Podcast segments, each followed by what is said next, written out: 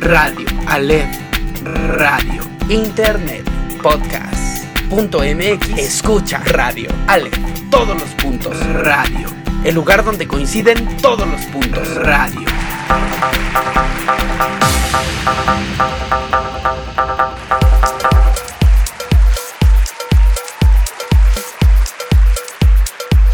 Muy buenos días, tardes o noches, sean ustedes bienvenidos a esto que es Aleph, el lugar donde coinciden todos los puntos. Mi nombre es Jesús Rogelio y el día de hoy estoy súper contento de estar con todos ustedes. Después de un momento de bonanza, al menos en la cuestión de podcast, porque hay actividad en las plataformas de Aleph, pero con imágenes, con alguna que otra cosilla por ahí que también eh, eh, al rato les voy a anunciar porque hay novedades.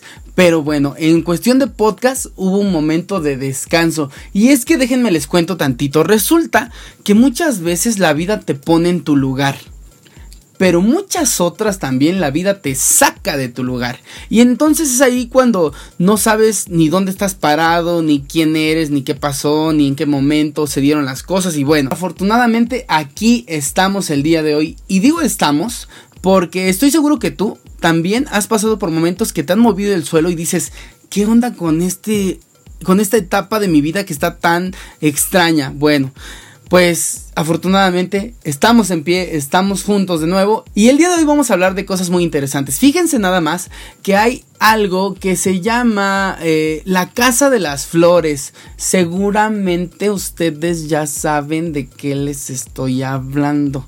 Y perdón que hable como imbécil, pero es que de eso también les quiero hablar al ratito. Ay, ay, ay.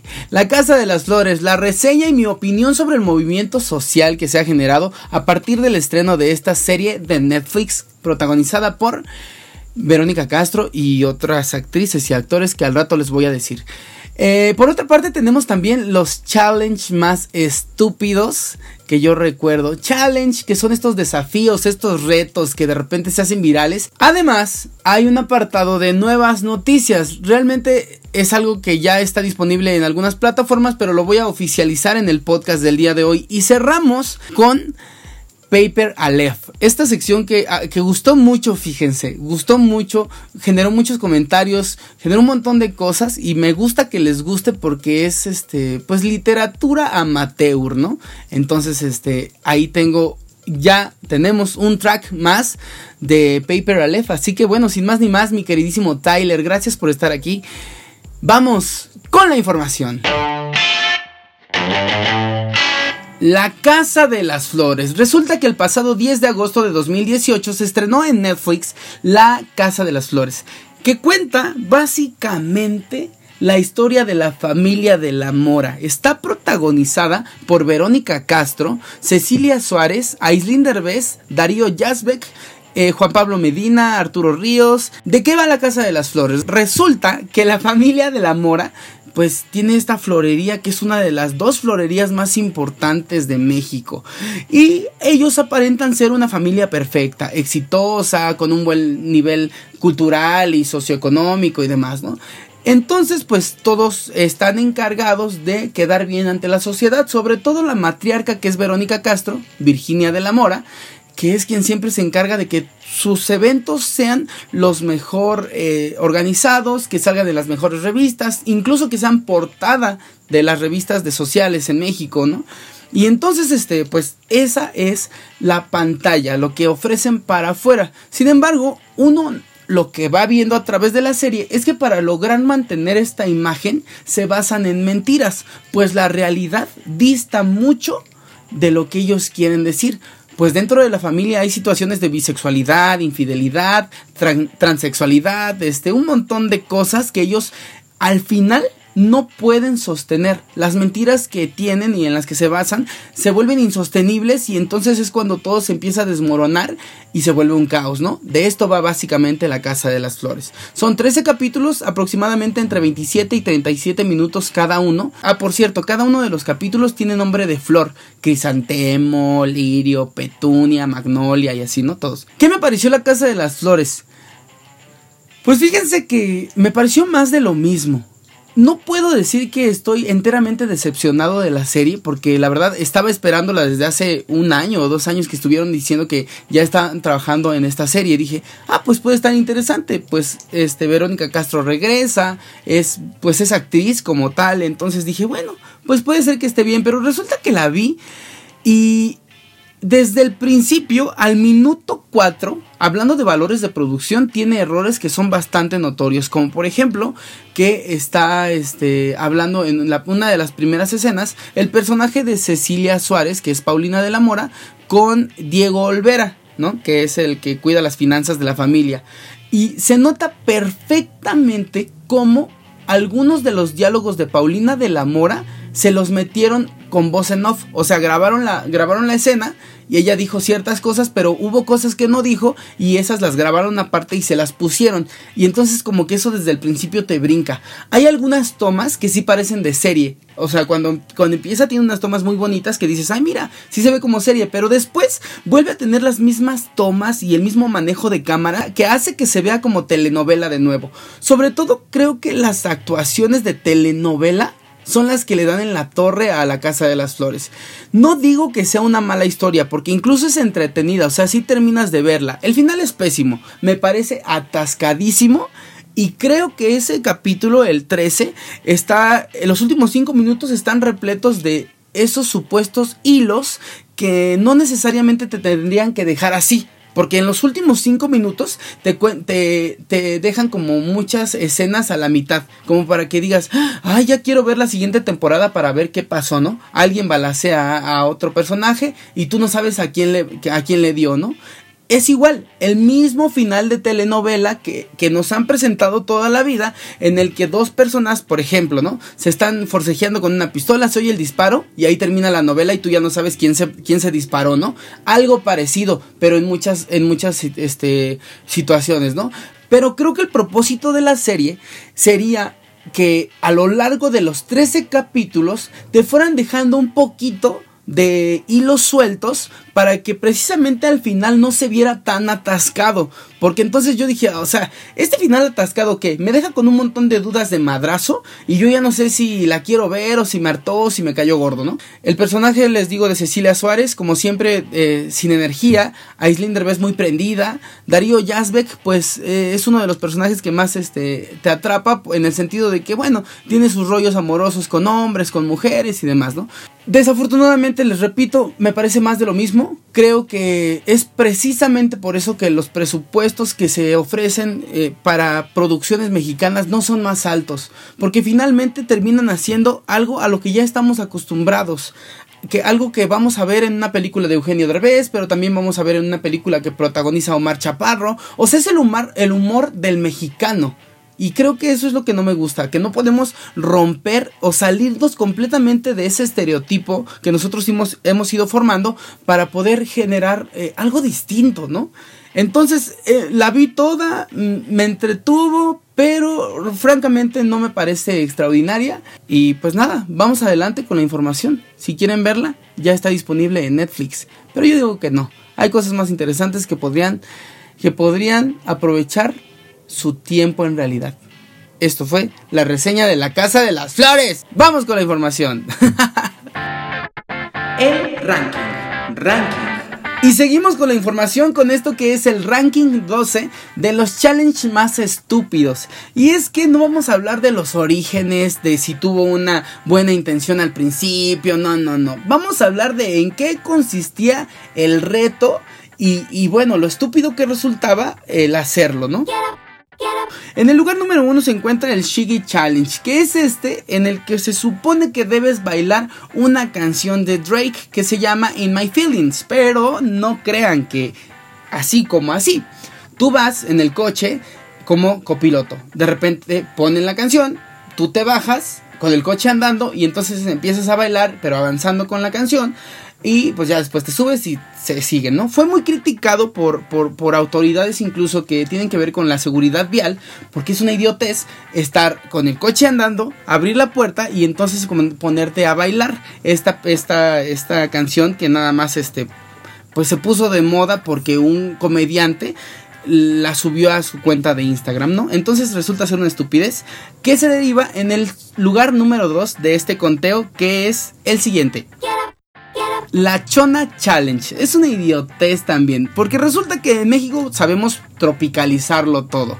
Entonces, vimos esto del Shigi Challenge y alguien aquí dijo, pues ¿por qué no hacer la Chona Challenge, que es básicamente lo mismo. Vas en el coche de copiloto, ponen la canción de la Chona y entonces tú te bajas y empiezas a bailar la canción de la Chona avanzando junto con el carro. Pero aquí obviamente pues somos más vivillos, ¿no?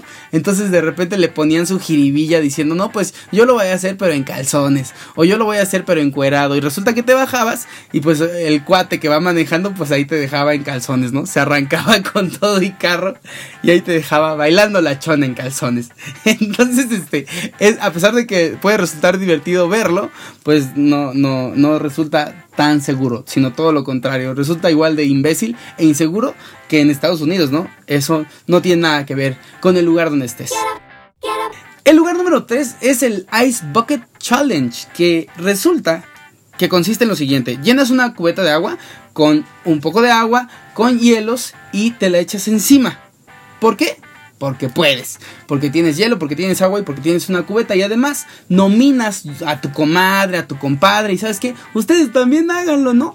Pues esto originó un montón de daños porque resulta que la gente pues echaba el agua así como si fuera pura agua, como olvidando que los hielos, pues el agua cuando es sólida, pues se vuelve como piedra, ¿no? Entonces, este, pues a la gente como que se le olvidaba y se echaba el, el agua así como si fuera agua líquida y pues se daba sus cocos con los hielos. El lugar número 4 es de el Condom Challenge, que consiste básicamente en sacar un condón, llenarlo de agua, lo más que se pueda, que quede como un globote de agua, y entonces le pides a tu amigo o amiga que te lo deje caer sobre la cabeza, pero tiene que ser de una manera en la que el condón no se reviente y te cubra toda la cabeza, te quede como una especie de máscara de agua condón rarísima y entonces tú ya dices, bueno, pues sí lo logré y uh, ¿no? había quien la dejaban caer el condón lleno de agua y le torcían el cuello o se reventaba y todo se mojaba, entonces se veía chistoso, realmente este pues este digamos que el daño solamente era para la persona que a veces su cuello como que no aguantaba el golpe del agua y entonces como que se le iba de lado y se veía que se lastimaban. Pero pues bueno, el que por su gusto muere, que lo entierren parado. Ay, ay, ay. La primera vez que vi este challenge, no me quedó ganas de buscar a alguien más que lo hiciera. Resulta que la Mars, ustedes se acordarán de esta morrita que dijo que la escuela era para ¿qué? Para para para retrógradas, no sé, algo así dijo esta estúpida, ¿no? Entonces, tiempo después abrió su canal de YouTube y dijo, bueno, pues yo sé que ustedes quieren verme hacer cosas divertidas. Pues entonces voy a hacer el condón challenge. Sacas el condón y se supone que te lo empiezas a meter por la nariz. Te lo metes por la nariz y el propósito es meterlo por la nariz y sacarlo por la boca. Vi cómo se lo metió, vi cómo sufría al pasarse el condón y bueno, no me quedó ganas de, por supuesto, de hacerlo jamás ni, ni pensarlo, pero de buscar a alguien más que lo haya hecho y me pareció una estupidez. En el siguiente está muy muy fuerte porque este se llama Hot Water Challenge. ¿Y en qué consistía este? Pues era todo lo contrario al Ice Bucket Challenge. O sea, ponías agua a hervir esto sí es una idiotez. Yo no sé en qué está pensando la gente cuando hace estas cosas. Pones agua a hervir y te la avientas encima. Obviamente hubo gente que fue a dar al hospital por quemaduras de segundo grado, porque es una idiotez echarte agua hirviendo, pero bueno. La, la, ignorancia es temeraria y aquí hay una prueba más con este reto que se llamó Hot Water Challenge. El siguiente está ocupado por un reto que se hizo llamar el reto de la canela, que consistía básicamente este lugar número 7 en agarrar una cucharada de canela molida y echártela a la boca. Y ya, masticarla y entonces, pero como tienes que respirar, entonces inhalas y todo se te va a la garganta y como la canela es seca pues se te reseca la garganta entonces te empieza a medio ahogar y escupes todo, todo se llena de canela tu amigo que está ahí enfrente pues está risa y risa y bueno, tú te estás muriendo y el otro no se aguanta de que se quiere orinar porque tú este, te ves bastante gracioso, todo empanizado de canela. Y pues básicamente en eso consistía, en ver que no, no puedes comerte una cucharada de canela en polvo, nada más a salivazos. En el lugar número 8 está el Mannequin, Mannequin Challenge, que es básicamente todo el mundo está en la fiesta, todo el mundo está en la reunión y de repente alguien este, da el pitazo y todos se quedan como, ¡ah! como si estuvieran jugando a los encantados y todos se quedan así congelados y entonces este, alguien grababa como la escena eh, en general, así todos así con cara de, ah, no me voy a mover, no me voy a mover. Y todos estaban quietecitos, entonces parecían maniquís, por eso se llamaba Mannequin Challenge. Entonces, bueno, pues nada más se hizo, se hizo viral porque lo hacían en fiestas y pues sí se veía chistosín. De hecho, ese debo confesar. debo confesar que fui a una, a una, ¿qué fue? Una graduación en ese entonces. Y sí, hicimos esa, esa cosa. Pero bueno, al menos ahí no, no, no me dañé la nariz, ni, ni el cuello, ni me eché agua hirviendo, ¿no? Me vi estúpido. Pero pues eso después se me olvidó. Vamos con el que sigue. En el lugar número 9 se encuentra el reto de el suelo es lava. Se supone que tú vas con una persona y hay un acuerdo en el que se, dice, cuando yo te diga que el suelo es lava, tú tienes que buscar otra cosa que no sea suelo para subirte. Y te puedes subir a otra persona, te puedes subir a un perro, te puedes subir a cualquier cosa. El chiste es que no pises el suelo porque si no, pues pierdes, ¿no? Y pues a nadie le gusta perder. Entonces hubo gente que se aventaba este, así en el, al agua o se aventaba a la fruta en el súper, ¿no? Cosas así. Vamos con el que sigue. En el lugar número 10 se encuentra el... Ah, este reto de la botella. Se llamaba eh, Water Bottle Flip, algo así. El chiste es que tienes una botella como a la mitad y entonces la avientas, da algunas vueltas y la cosa era que cayera parada. Dices, bueno, pues ese no, está, no daña a nadie, nada más que a algunos no les salía y estaban una y otra vez intentando que la botella cayera parada, este, pues para decir, wow, lo puedo hacer, ¿no? Ay, en el lugar número 11 se encuentra el que ya les había dicho. Ay, de los challenges más estúpidos que he visto, el Paulina de la Mora Challenge. Se puso muy de moda la Casa de las Flores, ya se los dije, y entonces la gente se graba haciendo un video en el que hablan así. Y pero yo digo que esa característica que Cecilia Suárez le puso a ese personaje solamente se ve bien en Cecilia Suárez. En todos los demás se ve bastante raro y no da risa. Entonces, pero la gente jura que sí y entonces se pone a hablar así como, no, pues es que sí, yo quiero ser. Y ay, no, no, no, no. Los veías y decías, ay, ¿por qué hiciste esto, hijo, hija? Pero bueno, la gente no tiene límites. Resulta que Talía hace unos días este, grabó un video en el que decía así como que, hola, hola, ya estoy aquí, si me están viendo, si me escuchan, si me sienten o no sé qué tantas cosas empieza a hacer.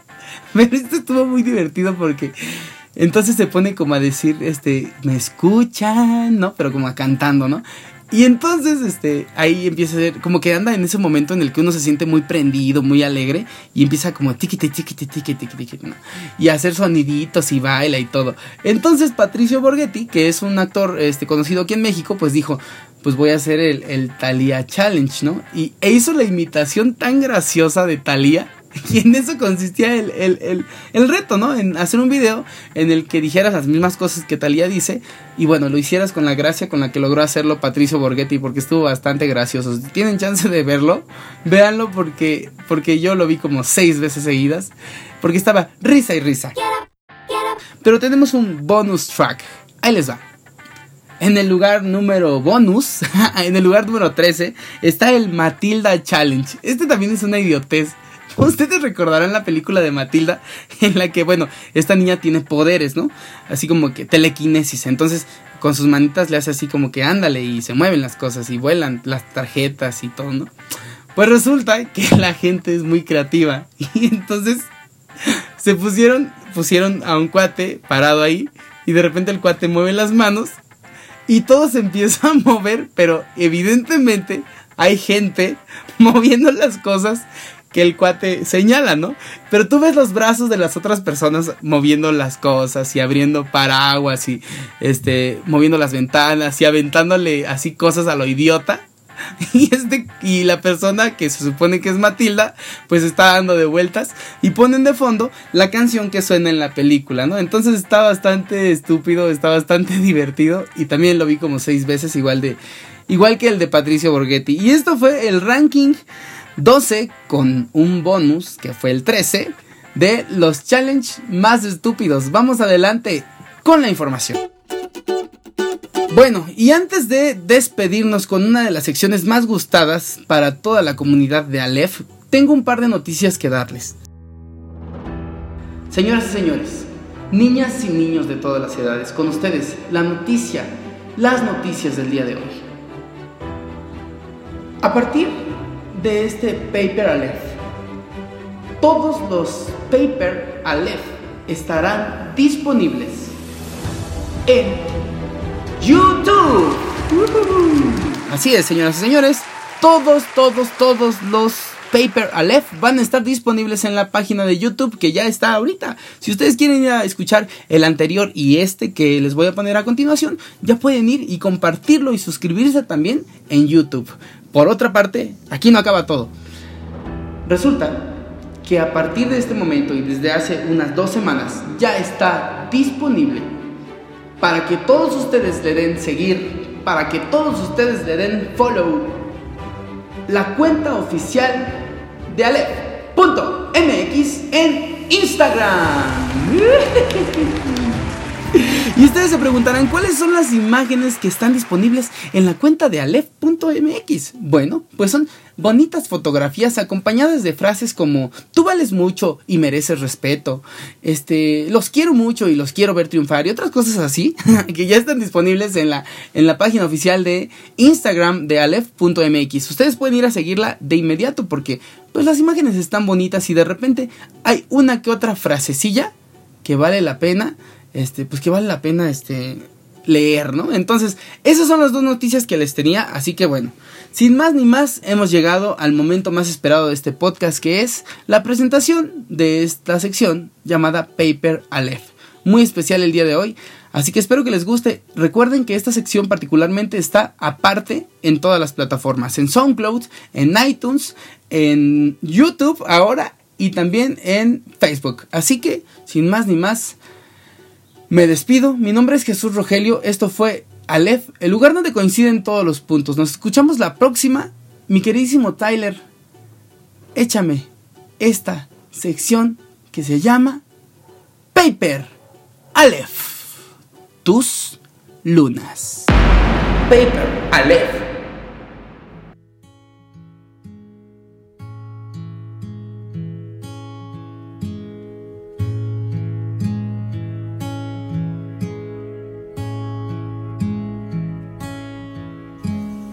Aquella tarde me dijo que nunca nadie le había hablado de lo bonitos que eran sus lunares. Eran pequeños y le daban a su piel lisa y tersa un toque de sensualidad y belleza que estas letras no pueden describir. Ahora que los recuerdo, solo quisiera poder acariciarlos y ahora que quisiera poder acariciarlos, me pregunto si realmente nunca los añoré tanto como cuando no los tuve. Me recrimino constantemente no haberlos besado una vez más. Me responsabilizo del dolor que sienten mis dedos y me echo en cara la falta de conciencia. Y es que pareciera que en el intento de querer disfrutar la tibieza tan esperada del amor, nos dejamos perder por nuestros instintos. Nos ahogamos en su complejidad y terminamos borrachos de inconsciencia, de miradas y de sonrisas que no hacen más que dejarnos ciegos. Y entonces cuando todo termina caemos de golpe a la tierra para preguntarnos con un legítimo desconcierto cómo pudo resultar tan mal. Torpes, necios, quizá realmente nada estuvo bien, pues para actuar con sensatez se necesita sobriedad, sobriedad que huye cuando llega el amor y que regresa engreída cuando éste se va, cuando estamos solos, cuando estamos vacíos. Ojalá con la próxima luna me llegue una sombra que me haga recordar el camino a la mesura Ojalá la próxima vez que alguien note la belleza de tus lunares, lo haga en conciencia.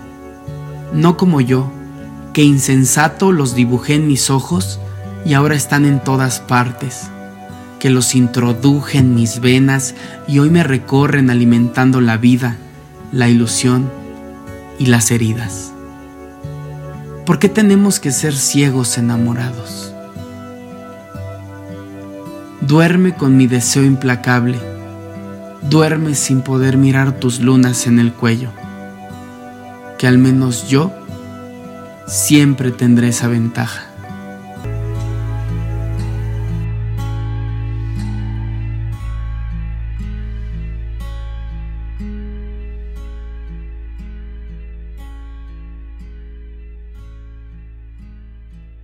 Estaría bien que empezara con algo así como 3, 2, 1 y... ¡Súbele!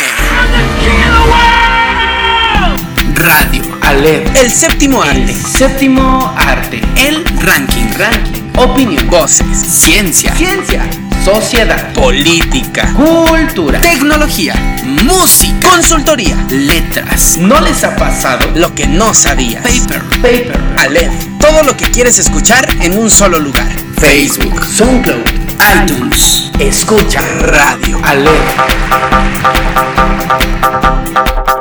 Algo así más o menos, el lugar donde coinciden todos los puntos. Aleph. Suena bien, ¿no?